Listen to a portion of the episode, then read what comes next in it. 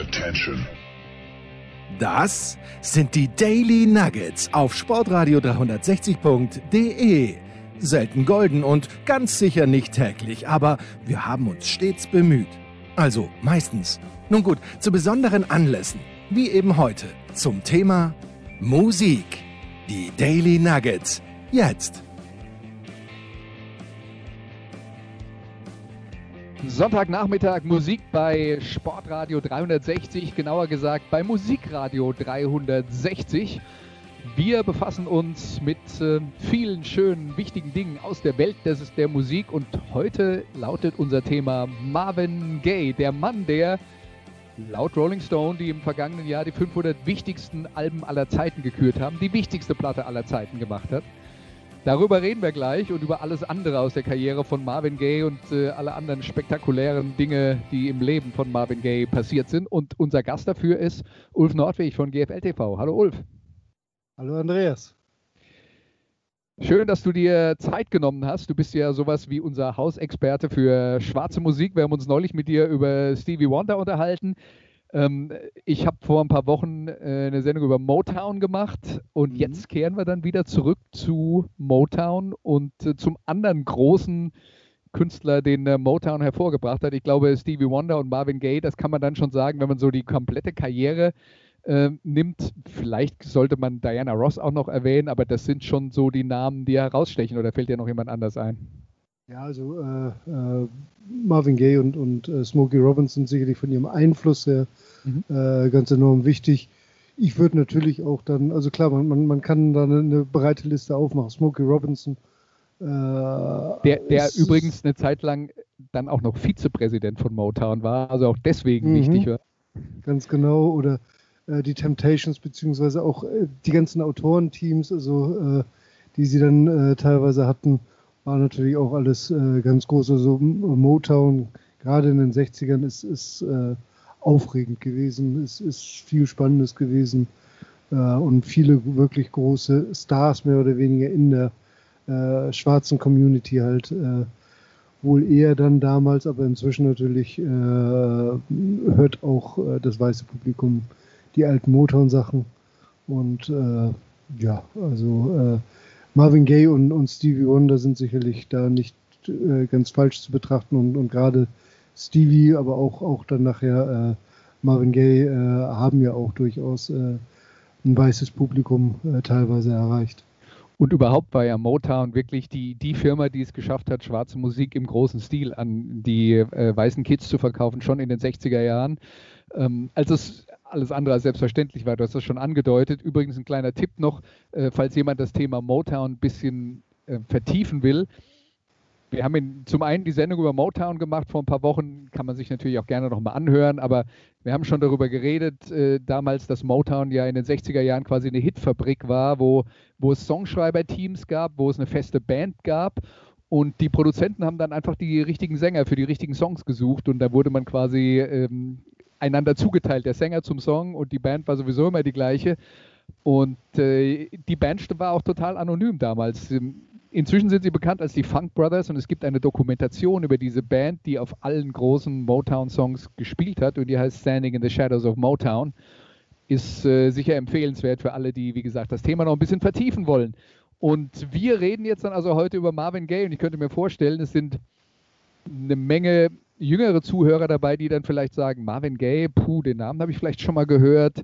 Und da gibt es vielleicht die eine oder andere Story aus seinem Leben, die einem irgendwie bekannt vorkommt. Aber was für Musik hat er eigentlich gemacht? Die Wahrheit ist, ihr werdet ziemlich viele Songs von Marvin Gaye kennen. Und ich habe gedacht, so zur Erinnerung, fangen wir mal mit dem bekanntesten eigentlich an aus der Frühphase, aus den 60er Jahren, als Marvin Gaye eben auch Teil dieser Hitfabrik war. Und das bekannteste, bekannteste Stück heißt I Heard It Through the Grapevine. Hier ist Marvin Gaye.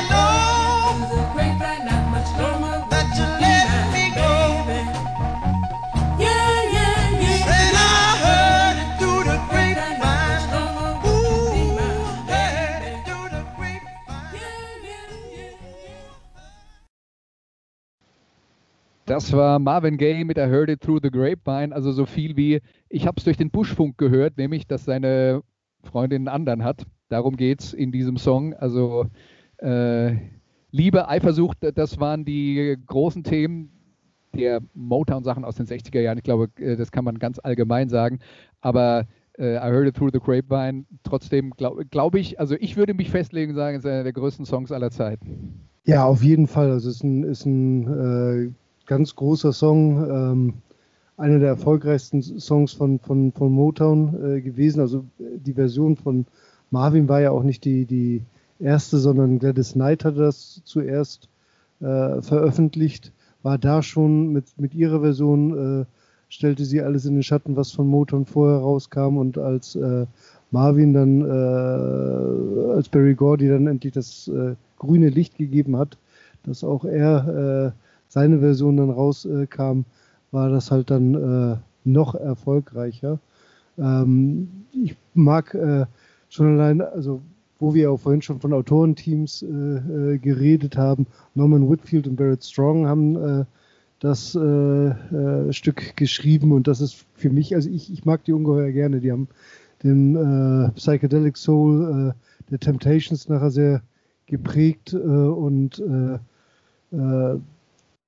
die klingen einfach, die Songs von, von den beiden klingen, klingen wirklich richtig gut. Und nebenbei bemerkt, I Heard Through the Grapevine ist auch auf Platz 81 der besten Songs aller Zeiten vom Rolling Stone. Also auch da ist äh, Marvin Gaye dann tatsächlich äh, vertreten mit diesem Song.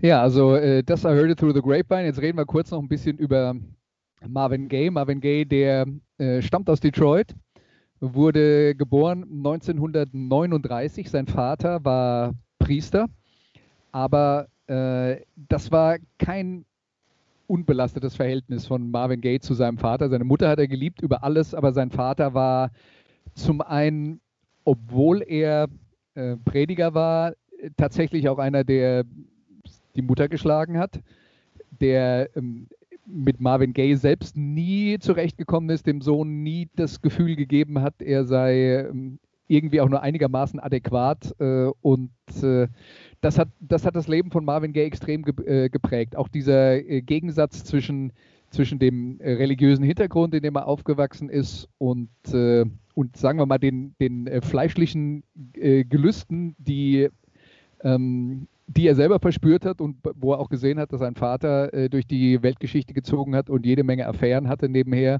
in seinem Leben. Also das war äh, eine schwierige Kindheit und das Verhältnis zu seinem Vater war immer extrem ambivalent und warum das dann am Ende nochmal wichtig wird, da kommen wir dann äh, später nochmal drauf. Aber Marvin Gaye, jemand mit einer schweren Kindheit, der dann ein äh, Topstar geworden ist bei Motown, tatsächlich auch gefördert und entdeckt von Smokey Robinson. Ich habe vorhin erzählt, Smokey Robinson war irgendwann mal ähm, Vizepräsident von Motown und Marvin Gaye war auch ein wichtiger Teil von Motown, denn äh, der Chef von Motown war Barry Gordy Jr., der hat dieses Imperium aufgebaut, diese Plattenfirma, die, die äh, Amerika, ganz Amerika eben mit Hits versorgt hat.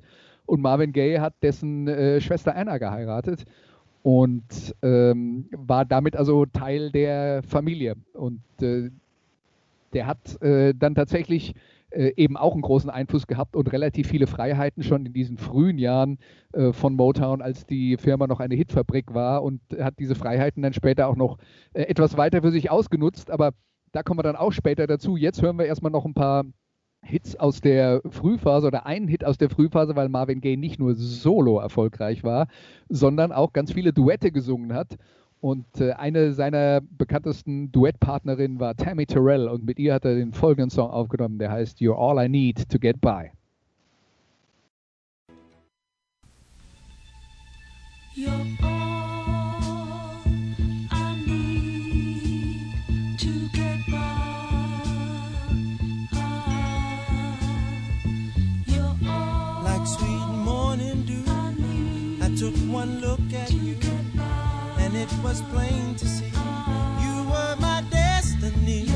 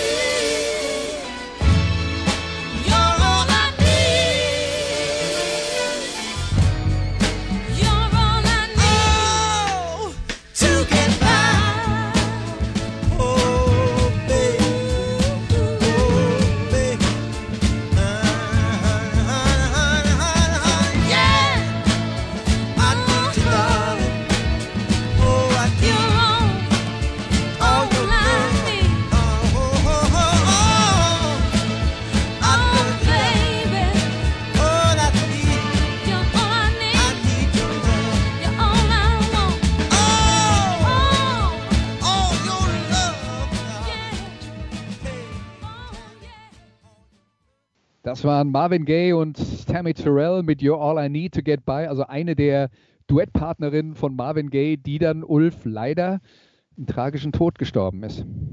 Ja, genau. Sie äh, hat äh, tatsächlich äh, äh einen Hirntumor gehabt, was man relativ spät erst äh, erkannt hat. Sie ist auf der Bühne zusammen mit Marvin halt äh, zusammengebrochen in seine Arme mehr oder weniger gefallen und erst dann hat man den Krebs diagnostiziert. Sie wurde mehrfach operiert, äh, hat dann äh, trotzdem immer noch weiter äh, versucht aufzunehmen, gerade mit Marvin zusammen und so. Ähm, aber sie ist dann, ich glaube, mit 25 dann letzten Endes daran gestorben und Marvin Gaye ist dadurch auch in eine tiefe Depression gefallen. Also es hat ihn äh, extrem bewegt. Das war, war, auch ein weiterer, also insgesamt, man könnte die, äh, dass die Geschichte von Marvin Gaye bisher nicht irgendwie äh, für irgendeinen äh, Film äh, verwendet wurde, ist relativ erstaunlich. Sie gibt eine ganze Menge her.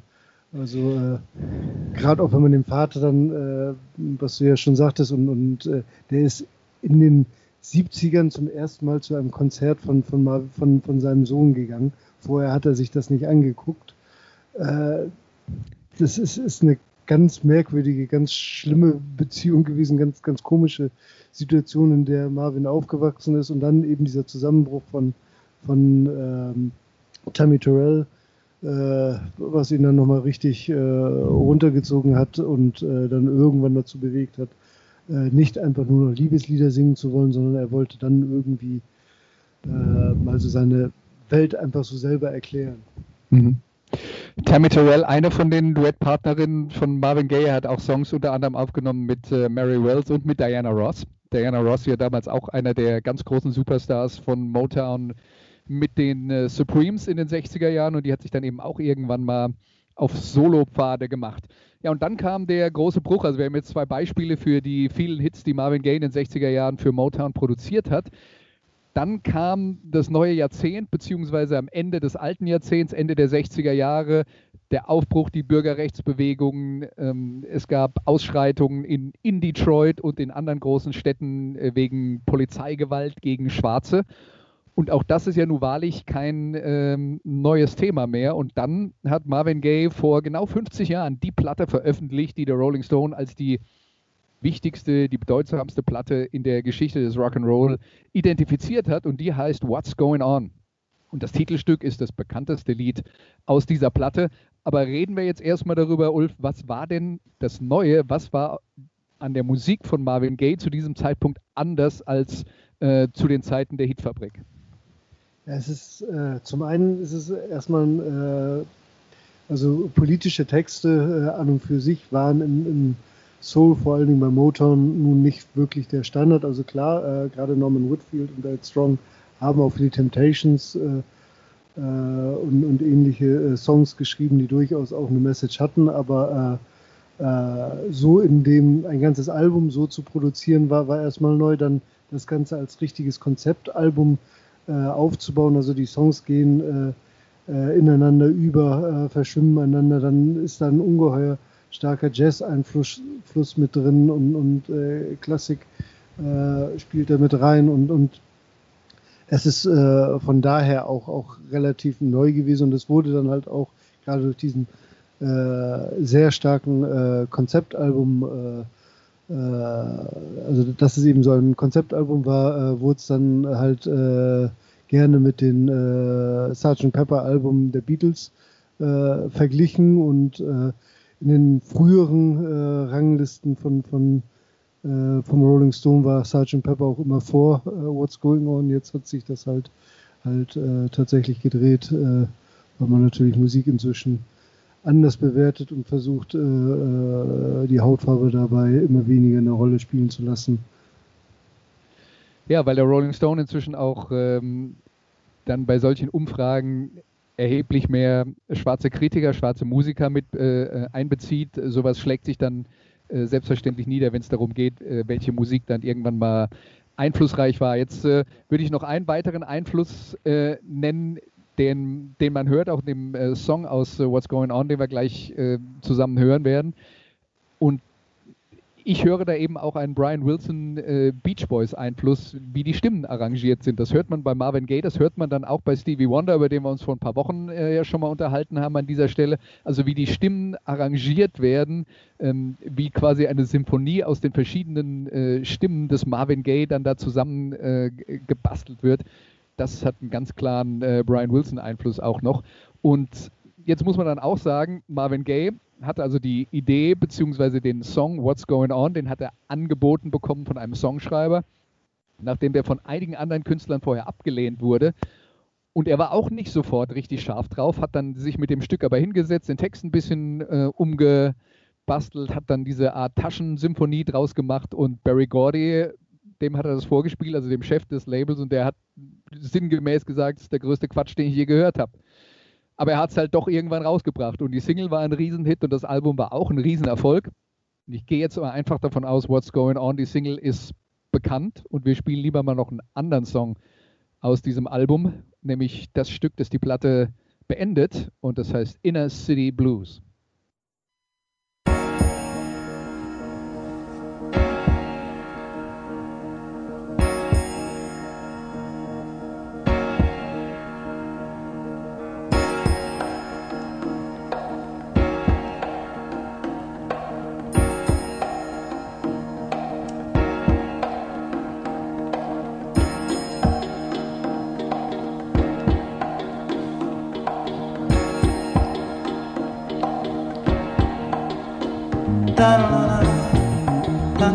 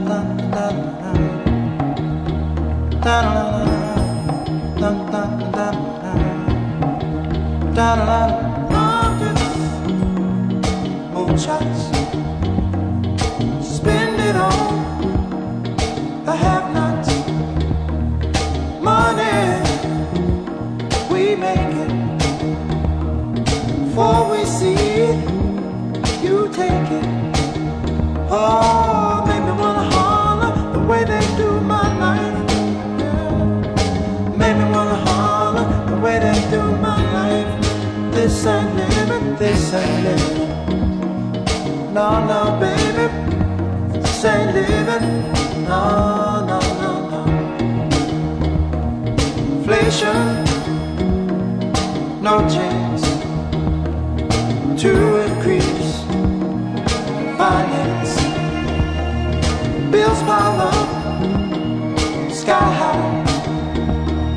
Send that boy off to die.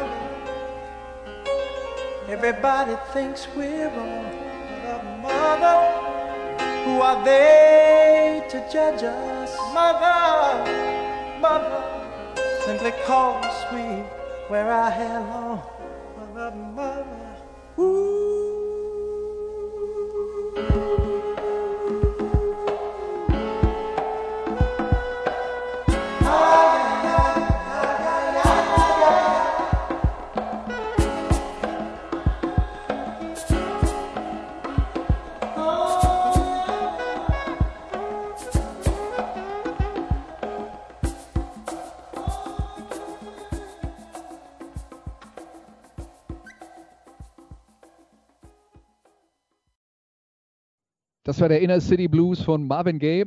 Ich weiß nicht, wie das bei dir war, Ulf, aber mein erster Kontakt mit diesem Song war tatsächlich über eine Coverversion der Soul-Pop-Band Working Week, die in den 80er Jahren rauskam. Working Week, das war, es gab so eine Soul-Pop-Jazz-Welle äh, mit äh, Working Week, Matt Bianco und die bekannteste Künstlerin, die damals äh, rauskam, das war Sade. Und auf der Working Week-Platte war eben, wie gesagt, dieses dieser Song drauf, in der City Blues. Warst du mit der Version damals auch über den Weg vertraut oder hast du sie zuerst von Marvin gehört? Tatsächlich muss ich jetzt äh, zugeben, ich äh, kenne die Version nicht. Äh, muss, ich mir, unbedingt, muss ja. ich mir unbedingt mal anhören dann. Äh, nein, tatsächlich, ich hab, bin äh, ja, also letzten Endes über die, die 60er Jahre zu Marvin Gaye irgendwann gekommen, über irgendwelche Jeans-Werbespots, wo man dann angefangen hat, halt äh, dann Soul, alten Soul, Motown Soul zu hören und dann eben äh, in den Musiklexika und so weiter dann, dann gelesen, über ihn gelesen und dann eben über dieses besondere Album, das dann habe ich mir dann irgendwann angeschafft, rauf und runter gehört und, und äh, von daher äh, habe ich äh, den Song kennengelernt. Äh, Coverversion kenne kenn ich eher äh, nur irgendwelche jazzigen Sachen ja. davon, aber also es sind ja also gerade What's Going On, äh, das ganze Album ist ja immer wieder gecovert worden, immer wieder. Es gibt irgendwelche Tribute-Alben, äh, wo das gefeiert wird. Es ist definitiv ein, ein, ein ungeheuer wichtiges Album gewesen. Ja, und der Song äh, in einem Remix war dann auch äh, ein Thema im vergangenen Jahr bei den Protesten gegen die Ermordung von äh, George Floyd wo er jetzt gerade in der vergangenen Woche tatsächlich dann mal der weiße Polizist, der mit seinem Knie George Floyd quasi erdrosselt hat, äh, tatsächlich in allen Punkten der Anklage für schuldig äh, befunden wurde. Also es ist äh, tatsächlich ein Meilenstein in der Geschichte der Vereinigten Staaten, dass äh, weiße Polizisten tatsächlich für Gewalttaten an äh, schwarzen Menschen auch ta tatsächlich verurteilt werden können. Ähm, manch einer hat gar nicht dran geglaubt, dass es jemals äh, nochmal passieren würde. Aber auch da dann wieder Marvin Gaye 50 Jahre danach. Das Traurige ist ja bei der Geschichte Ulf 50 Jahre danach und man hat den Eindruck, so arg viel hat sich leider gar nicht verändert.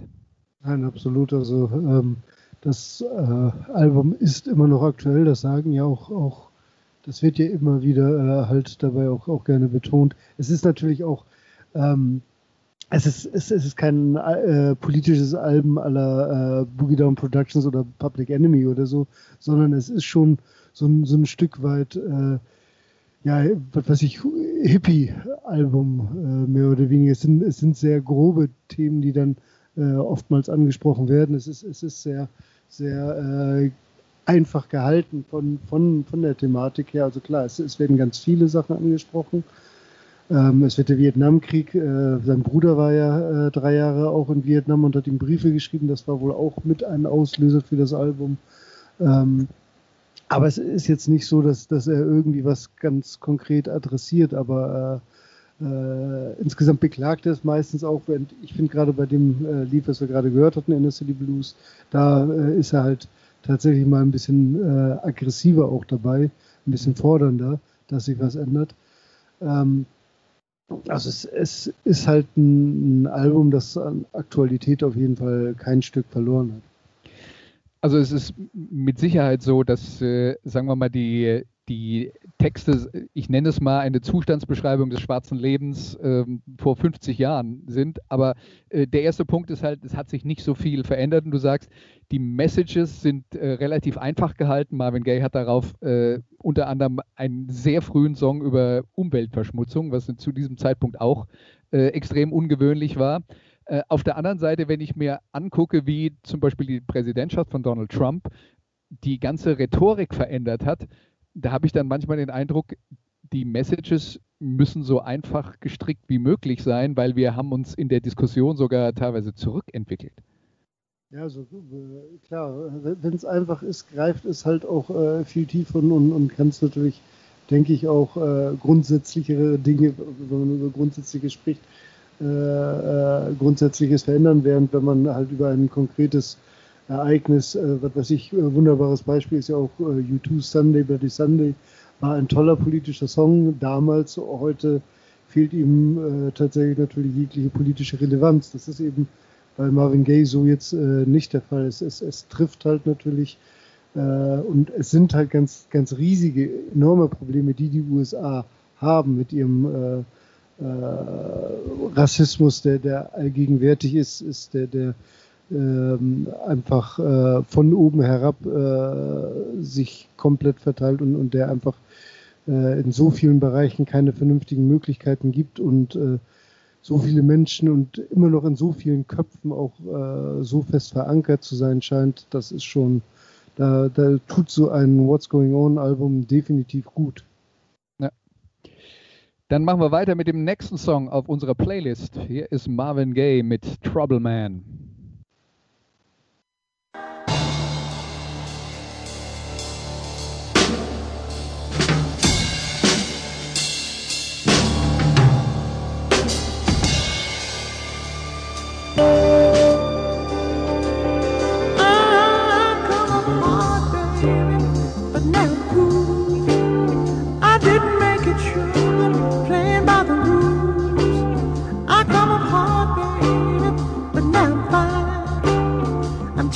troubles you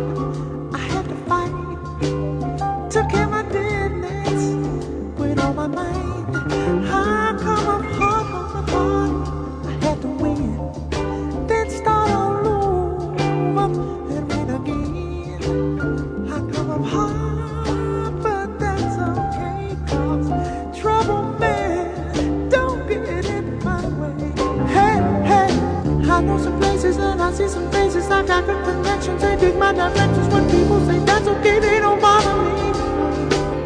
I'm ready to make it, don't care what the weather, don't care about no trouble. Got myself together, I feel the kind of protection that's all around me.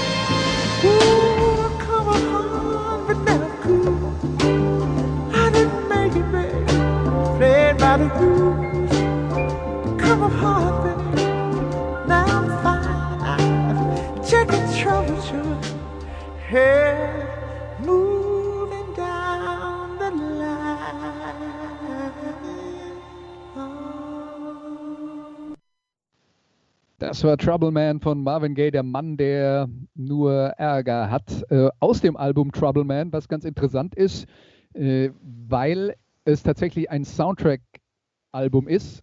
Es gab damals eine Welle von sogenannten Black Exploitation-Filmen. Äh, Shaft ist vielleicht das bekannteste Beispiel, aber auch Superfly, da hat äh, Curtis Mayfield den äh, Soundtrack gemacht. Ähm, zu äh, Shaft äh, gibt es äh, auch einen ganz berühmten Soundtrack. Und Marvin Gaye ist dann eben auch so ein bisschen äh, auf diesen Zug aufgesprungen.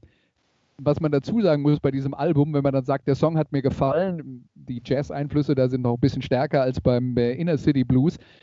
Das Problem ist, es ist das einzige äh, Stück auf der Platte, bei der überhaupt Gesang ist. Der Rest ist instrumental und überhaupt muss man sagen, hat Marvin Gaye in den 70er Jahren dann nicht so wie Stevie Wonder, über den wir vor ein paar Wochen geredet haben, so eine Serie von Alben hintereinander hingelegt, die so absolut makellos waren, wo ein Highlight das nächste gejagt hat, sondern die Alben von Marvin Gaye in den 70er Jahren waren schon auch, naja, sagen wir mal, es gab so unterschiedliche Wellenbewegungen und sie waren dann auch thematisch sehr unterschiedlich. Das Album Let's Get It On, das auf What's Going On ähm, gefolgt ist. Da ging es zum Beispiel nur um Liebe und Sex, nachdem er vorher die, äh, die, die große, äh, das große gesellschaftliche Bild äh, entworfen hatte. Trouble Man war dann dieser Soundtrack I Want You, war wieder eine Platte, die sich mehr mit Liebe und Sex äh, befasst hat.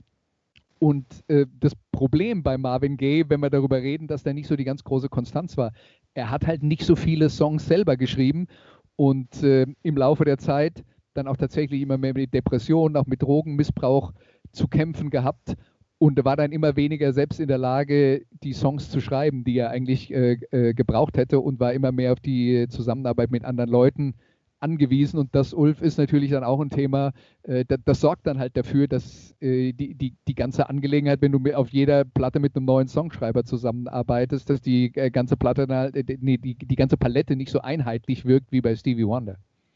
Ja, also äh, klar, Stevie Wonder hat sich äh, über die Jahre halt immer weiterentwickelt und, und immer wieder neue Sachen äh, äh durchaus ja auch probiert. Also okay, insofern ist da auch äh, äh, ist da die, die Konstanz, die Inkonstanz, dass er da auch durchaus immer wieder was Neues reingebracht hat. Aber bei ähm, es fehlt natürlich wirklich so irgendwo die, die klare Linie, wobei letztendlich muss man natürlich auch, auch, auch sagen, What's Going On ist äh, ein Stück weit äh, der Ausrutscher mehr oder weniger äh, bei Marvin Gaye. Er hat ja diese, äh, das Thema Liebe und Sex äh, ist ja nachher äh, in seiner in den 70er Jahren für ihn eigentlich mehr oder weniger das zentrale Thema gewesen, was er immer wieder irgendwo reingebracht hat. Teilweise, wie ich auch finde, wunderbar reingebracht. Also Let's Get It On ist auch ein sehr, sehr gutes Album, ist auch äh, zu Recht äh, äh unter den 500 besten Platten beim Rolling Stone äh, mit aufgeführt.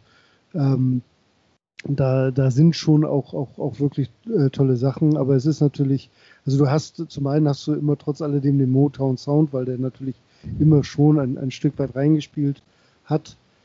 Er hat natürlich auch, äh, er selber hat gesagt, seine ganzen persönlichen Probleme sind auch sein Motor für seine Kunst äh, irgendwo ein Stück weit sind der, der Grund, warum, also wenn man äh, kein, keine schlechten Zeiten erlebt, kann man auch äh, keine vernünftigen Lieder äh, schreiben. War so eine, eine äh, grob zusammengefasste Aussage von ihm.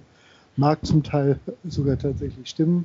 Aber es ist natürlich auch äh, äh, so gewesen, dass also gerade auch was Konzerte angeht und so weiter, es, es ging ja dann teilweise auch darum, dass er einfach nur Geld beschaffen musste, um, um äh, seinen Drogenkonsum irgendwo äh, weiter finanzieren zu können. Er hat ja nachher auch äh, kräftig Schulden gemacht, musste vor der Steuer, ja. weil er die Steuer nicht mehr bedienen konnte, erst nach Hawaii und dann nach Belgien fliehen. Ja, äh, ja. konnte sein, konnte also, sein Extra nicht bezahlen und so weiter genau. und so fort.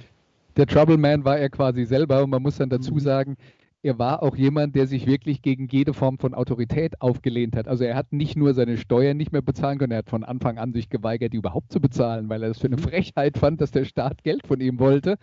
Und äh, lass mich mal so sagen, das geht nur eine Zeit lang gut mit dieser Taktik. irgendwann, irgendwann fällt einem das, äh, äh, fällt einem das auf die äh, Füße und es äh, kam dann natürlich auch noch persönliche Probleme dazu. Ähm, er hat sich von, äh, von seiner Frau getrennt, die ja dann eben auch noch die Schwester seines Bosses bei der Plattenfirma war, was die ganze Sache natürlich noch äh, erheblich komplizierter macht. Marvin Gaye war jetzt auch nicht der treueste Ehepartner aller Zeiten. über äh, über den Drogenkonsum, der da auch noch mit reingespielt hat, ähm, haben wir schon geredet und er selber war halt auch so gefangen in unterschiedlichen Vorstellungen von äh, auf der einen Seite, er wäre gerne der perfekte Familienvater und perfekte Familienmensch gewesen, auf der anderen Seite konnte er den anderen Frauen nicht widerstehen. Also ähm, er, er, war wirklich ein, ein zerrissener Mensch oder wie es sein äh, Biograf David Ritz äh, sagt, a divided soul, also eine, äh, eine getrennte äh, Seele, also eine Seele, die in, in quasi in, in, zwei Teile gerissen ist. Und er hat es Zeit seines Lebens tatsächlich dann vor allen Dingen unter dem Drogeneinfluss wirklich nicht mehr geschafft, sein Leben auf die Kette zu bringen. Er war auch unzuverlässig, was Konzerte anging. Also das hat nicht Axel Rose von Guns N' Roses erfunden. Ähm, und es gibt so eine Geschichte, dass äh, Prinzessin Margaret ein großer Marvin Gaye-Fan war. Und dann war an einem Abend eine Veranstaltung, wo Marvin Gaye auftreten sollte. Und Prinzessin Margaret ist da angereist, hat sich total gefreut auf Marvin Gaye, dass er da kommt. Und der Promoter hat ihn einfach nicht dazu animieren können, im Hotel von der von der Koks-Party, äh, auf der er gerade war, ähm, sich äh, äh, Richtung äh, Auftrittsort zu bewegen. Und nachdem sie ihn endlich äh, überredet hatten, dass er dann doch zum Auftritt gegangen ist, da war dann Prinzessin Margaret nicht mehr da. Also das ist so eine kleine Marvin Gaye-Geschichte, die ganz gut zum Song Trouble Man passt. Und über den nächsten Song und das Album, von dem es stammt, nämlich hier mal dir, reden wir dann hinterher. Der Song heißt You Can Leave, but It's Gonna Cost You. I remember like it was yesterday. We were over Queens, and we was trying one more time to make amends.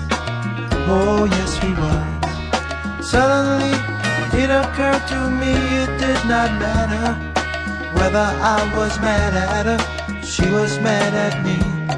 No, baby. Understanding my condition, I must surely be a wishing and a hoping to be free.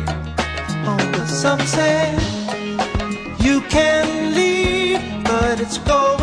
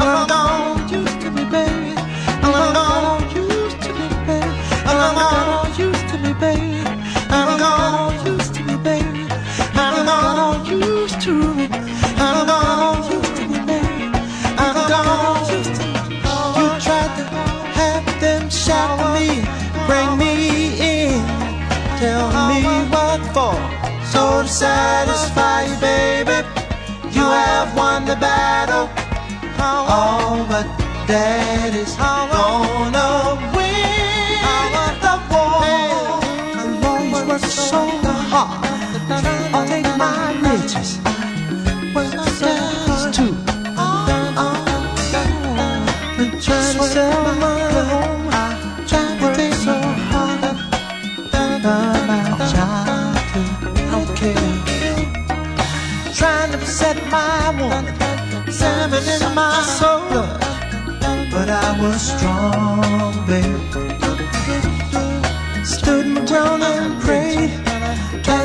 to help. Wish I was in a position to upset the judge.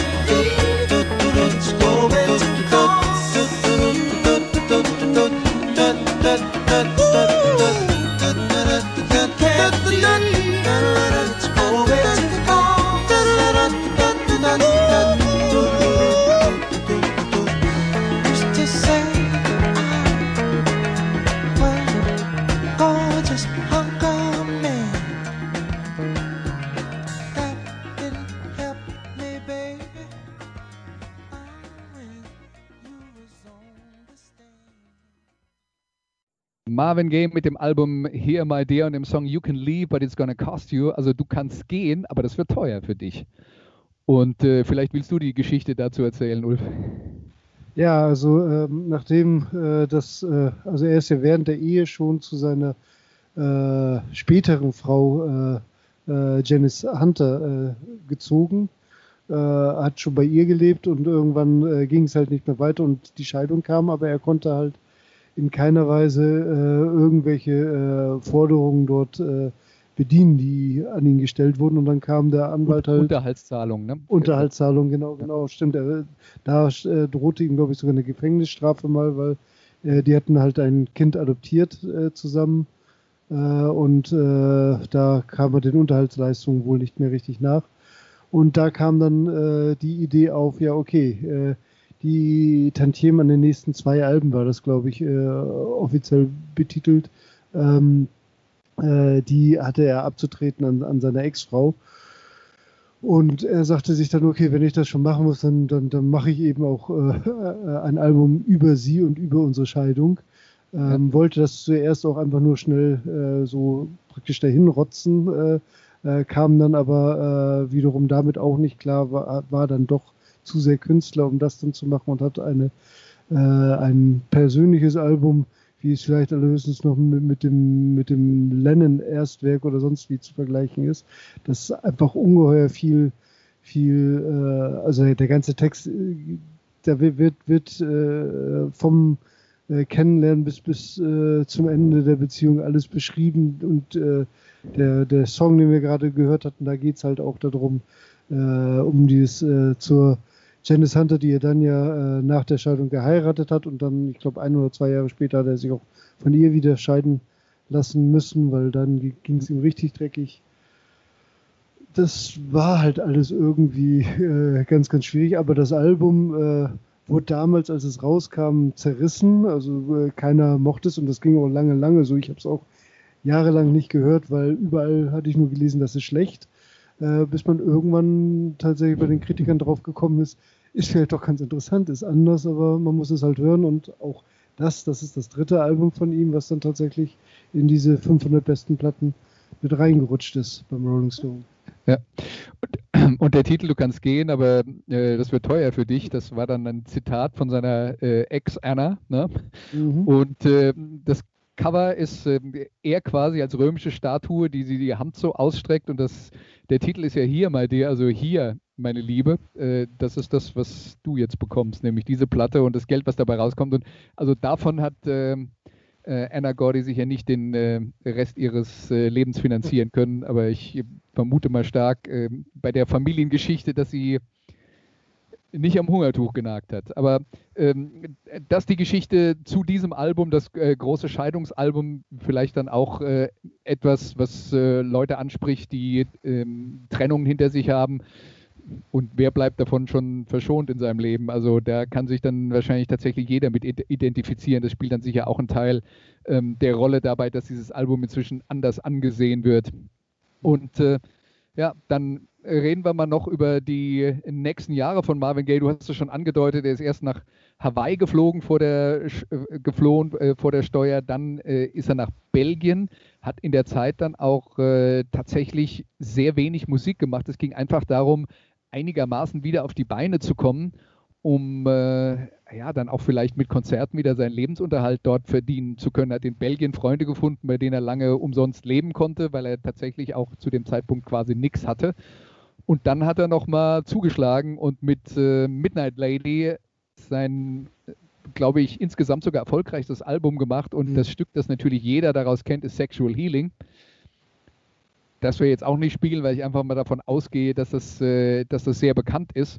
Und äh, ja, diese, diese Phase extrem schwierig und diese Midnight äh, ähm, Lady Platte dann auch ähm, ja, insgesamt eine, die, die dann auch schon einen ganz anderen Sound hatte als äh, das, was man äh, aus den 70er Jahren kannte. Und Midnight Love heißt übrigens, äh, habe ich mich gerade eben vertan, ähm, einen ganz anderen Sound hatte, dann schon wesentlich, sagen wir mal, klinischer und schon diesen, diesen 80er-Jahre-Sound ähm, mit, mit viel äh, Elektronik und vor allen Dingen auch viel Elektronik im Schlagzeug. Ja, also ähm, es ist ein absolut modernes Album, äh, denke ich, gewesen. Es ist auch tatsächlich ja das erste Album von ihm, das einen Grammy bekommen hat. Äh, darauf hatte er eigentlich, äh, er war halt auch immer ein Mensch, der auf äh, solche Sachen wohl relativ äh, stark geschielt hat und äh, war dann äh, dort endlich befriedigt worden.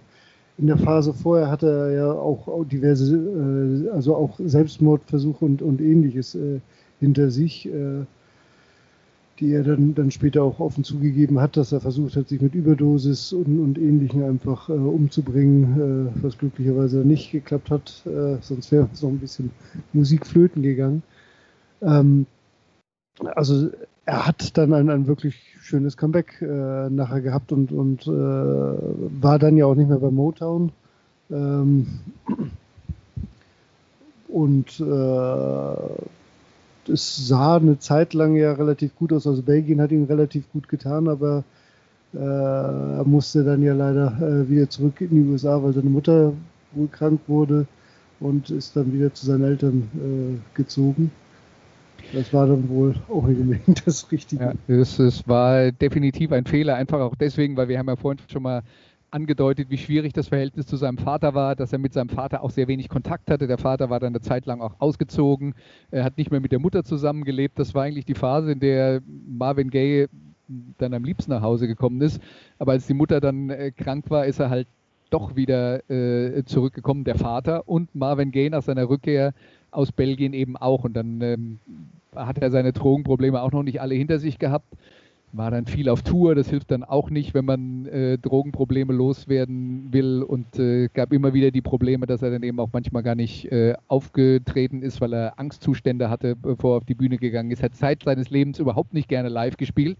Mhm. Reden wir dann gleich nochmal drüber beim, äh, vor dem letzten Song, den wir spielen. Aber wir müssen natürlich auch über den Tod von Marvin Gaye reden.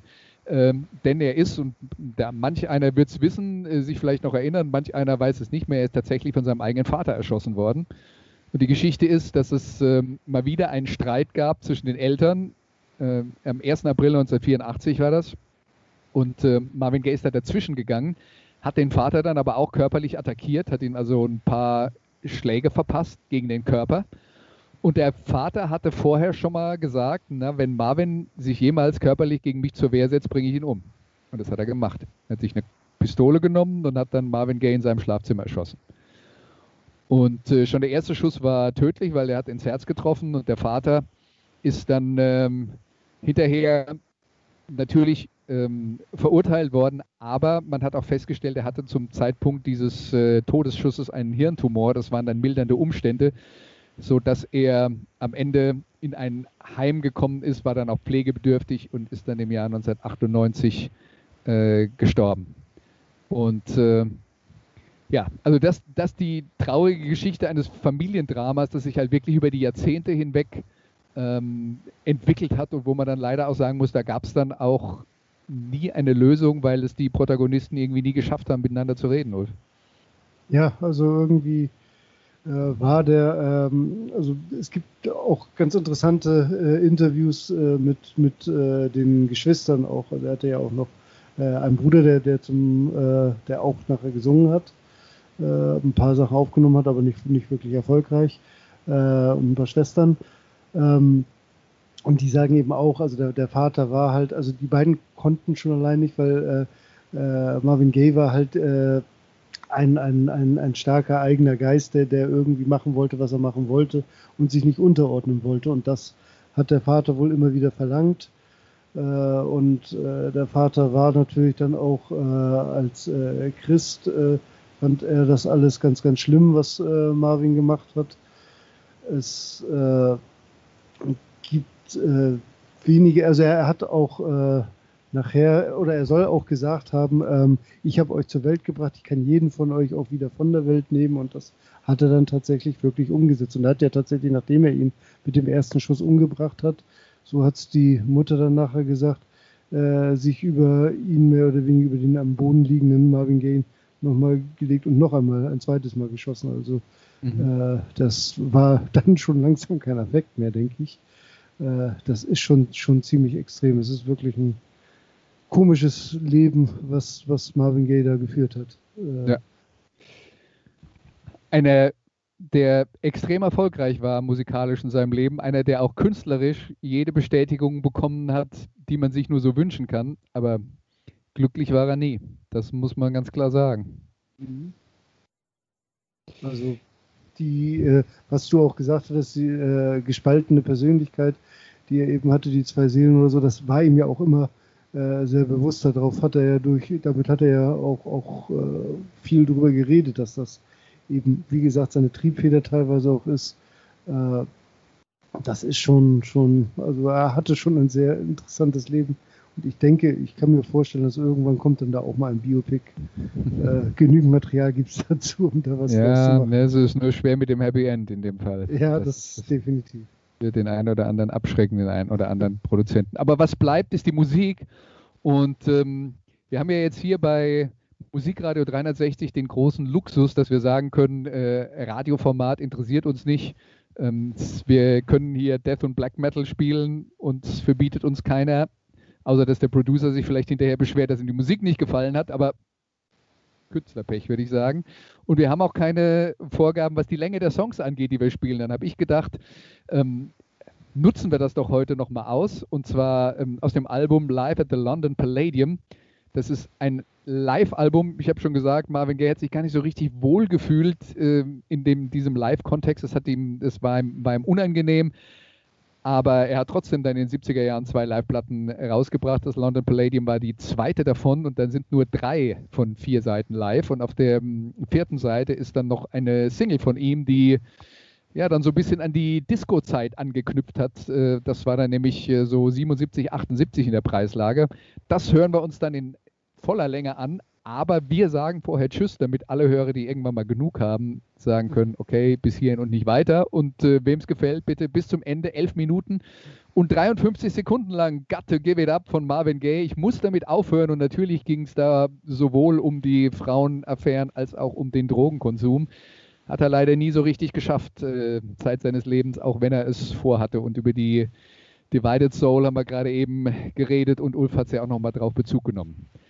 Das heißt, wir verabschieden uns an dieser Stelle. Also vielen Dank an Ulf Nordwig, der äh, mal wieder ein sehr kompetenter Gesprächspartner zum Thema Black Music war.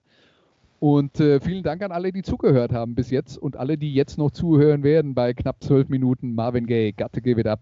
Macht's Ja, gut danke und bis nächste Einladung. Woche. Sehr gerne. Hier ist Marvin Gaye.